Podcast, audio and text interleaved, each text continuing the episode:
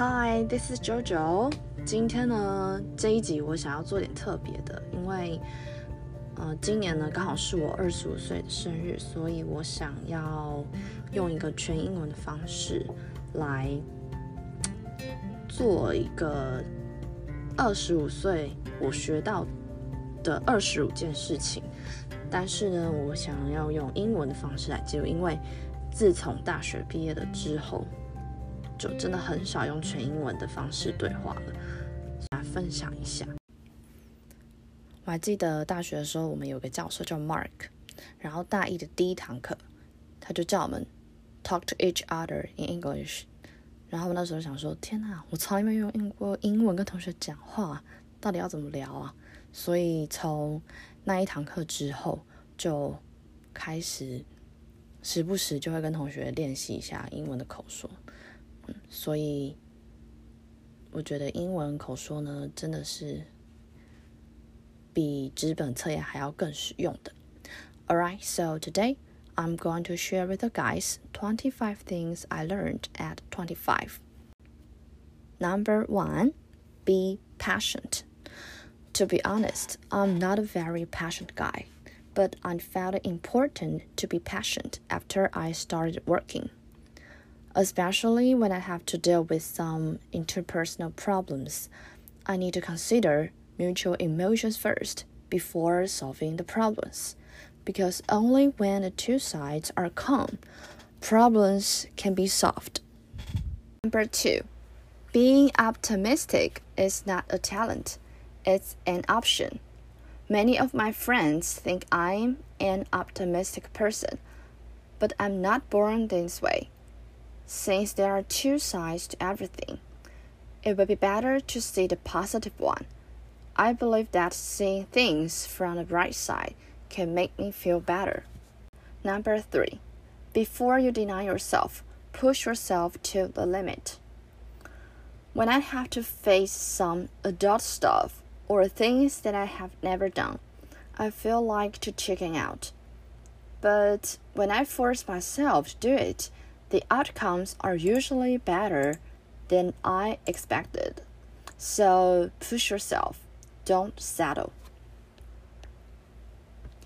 Number four, if you are interested in something, just go and actively explore it. Recently, I've been interested in coding, which I didn't like when I was in high school. Weirdly, one day I was watching some videos on YouTube which inspired me to learn code, learn to code. I'm even not good at math, but I still found some free online courses and tried my best to understand this mysterious binary science. Number 5. Do what you want to do right now. Well, this is what I'm doing now. Last year, I started listening to podcasts on Spotify and this year, I decided to make my podcast, so here I am. Number six, it's never too late to learn. After I officially became a teacher, I found many shortcomings of mine. The more I gave, the more I felt it that way. So I should never stop learning and always keep a curious heart about life. Number seven, stay in touch with people you value. Our friends and loved ones will change over each phase of our life, but only the most sincere and precious one will stay. I'm not good at telling my feelings to people I care about, so I've been practicing to convey my feelings to my loved ones. Number 8 Sometimes having no plans is a plan. I'm a guy who likes to make myself prepared for everything, so I will make plans every day, whether on work or my life.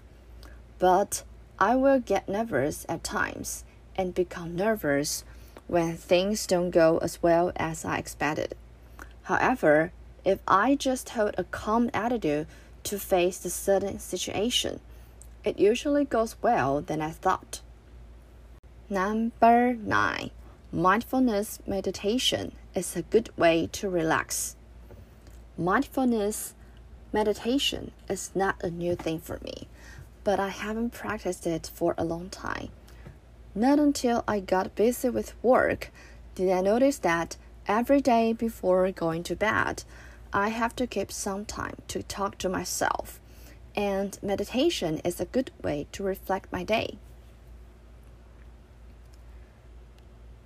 Number 10. Keep exercising. Don't let laziness stop you. I have to admit that I haven't exercised for a while, like only once or twice a week for now. Back in college, I played volleyball three days a week, which was around 12 hours. But after I graduated, I was swamped with work every day, which made me just want to fake out watching Netflix after work. However, I realized that if I want to handle this situation, I need to exercise to enhance my physical strength. Number 11. Turn crises into chances. This is an old saying that we've probably heard when we were students, but I always feel panic whenever I'm in crisis. When it happened, I will try to comfort myself that this is not a big deal. Stay calm and face problems with courage. By holding this attitude, things always get better results than I thought, or at least not screw up. Number 12. Don't underestimate your power of influence. In other words, teaching by example is more important than teaching. Last year, I became a homeroom teacher, which was a huge responsibility for me as a rookie. In the past year, I've shared some life philosophy and study tips for my students, and I found many of them practicing it, including mindfulness meditation. I didn't know they would spring into action and told me they were benefited from it. So Never underestimate your power of influence. Number 13. I think it is an ability when you become adult who has to handle lots of things at the same time. And at this moment, I met Evernote, which is a lifesaver for me to arrange my teaching schedule and make quick notes whenever something comes to my mind. Number 14. Work life balance. I believe it is something that everyone who is suffering from work would feel the same way. Although I'm working hard, do I also pay the same attention to my life? This year earlier, I woke up at midnight and got a cramp so badly that I can't even breathe. So I walked down from my bed to the restroom when I was about to stand up, I felt unconsciously, and it was this accident that I knew I have to take care of my body. Number 15. Adjust yourself to the gap between dream and reality. When I was an intern teacher, I had an ideal blueprint about teaching. However, I found the reality was more complicated than I thought that I had to adjust my attitude toward teaching. To keep enthusiasm for something is not an easy thing. I have to learn to find the balance between my dream and reality. Number 16. Everything happened for a reason. I'm not a religious person, but I believe in karma because whenever I'm confused about something, Time will prove to me that these results came from a reason or God made this happen. And that, that it was my life lesson to be dealt with. Number 17. Be brave to express yourself. Stop accommodating others. I have been working on this recently because I used to be a guy who, who tends to accommodate others. I'm afraid of telling my thoughts when others hold a difficult one, different one for me. However, it is not a healthy relationship for my life.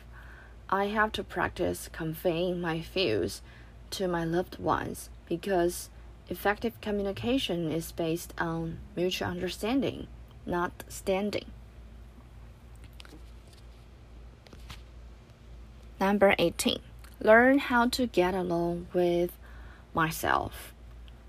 Don't get me wrong, I agree with the fact that humans are social animals, but sometimes we need to learn how to get along with ourselves.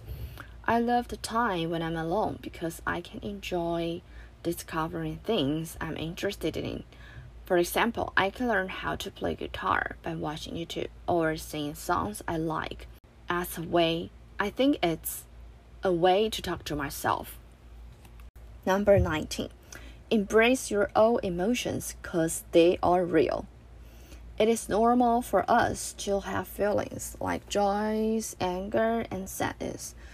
You don't have to hide your emotions to save face or pretend you are doing well. I'm not perfect and I don't want to be a yes man.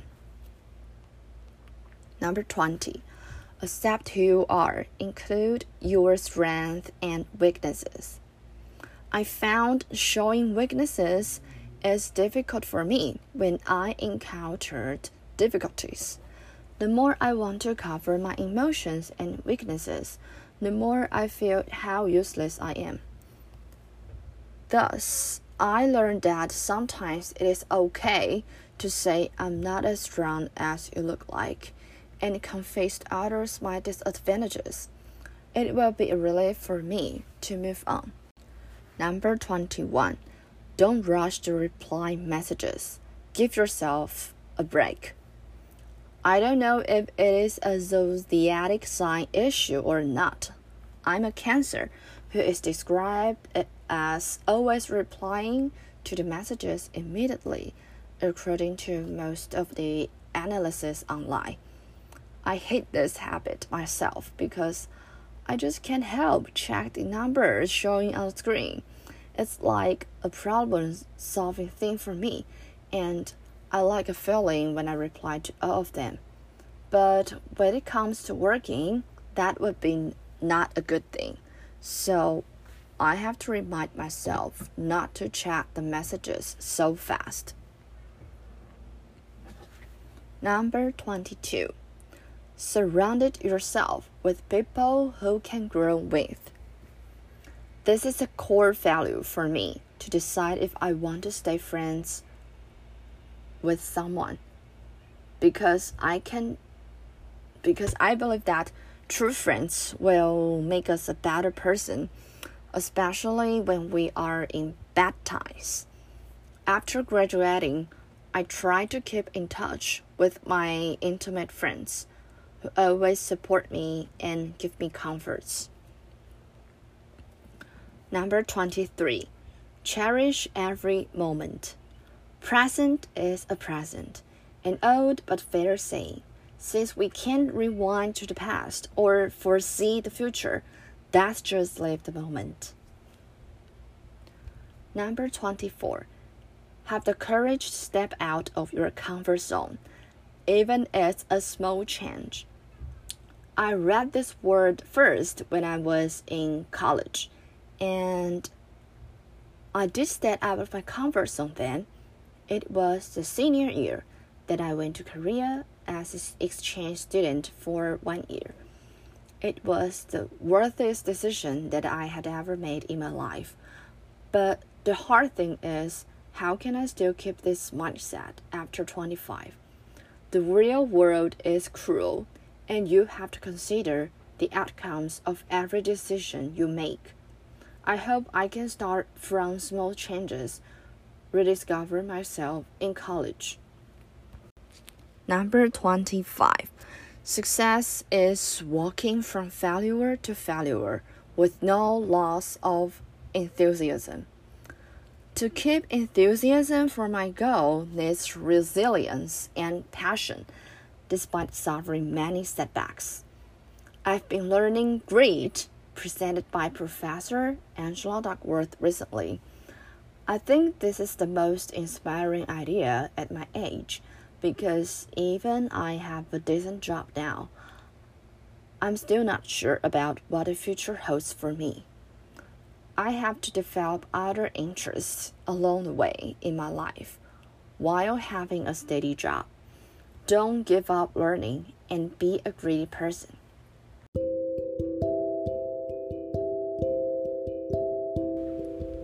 Alright, these are the 25 things I want to share with you guys. I hope that I can be more mature and be bold to take on the challenges this year. Thanks for listening and wish you all a good start of the week. Voice hug. Bye.